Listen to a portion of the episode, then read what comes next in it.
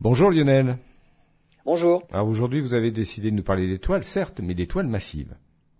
Alors une étoile massive, on va la trouver dans le grand nuage de Magellan. Alors c'est une galaxie satellite de notre Voie lactée. Et dans cette galaxie satellite, on trouve une des plus grandes nébuleuses du ciel, la nébuleuse de la Tarentule. Et au cœur de la nébuleuse, on trouve un amas d'étoiles, l'amas R136A.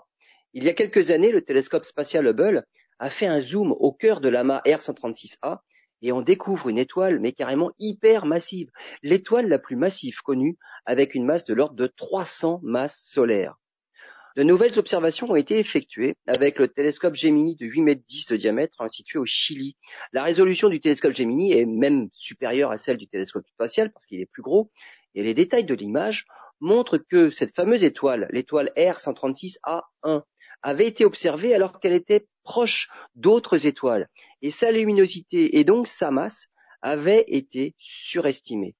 D'une masse comprise entre 250 et 320 masses solaires, les dernières observations indiquent plutôt une masse comprise entre 170 et 230 masses solaires. Avec ces mesures, R136A1 est toujours l'étoile la plus massive connue. Et il se pourrait bien qu'il en soit de même avec d'autres étoiles géantes. Et la mort de plus de, la mort d'étoiles de plus de 150 masses solaires qui donnent naissance à des supernovas tout à fait particulières. Alors cette fameuse barre des 150 masses solaires, si les étoiles sont revues à la baisse, pourrait être bien plus rare que prévu.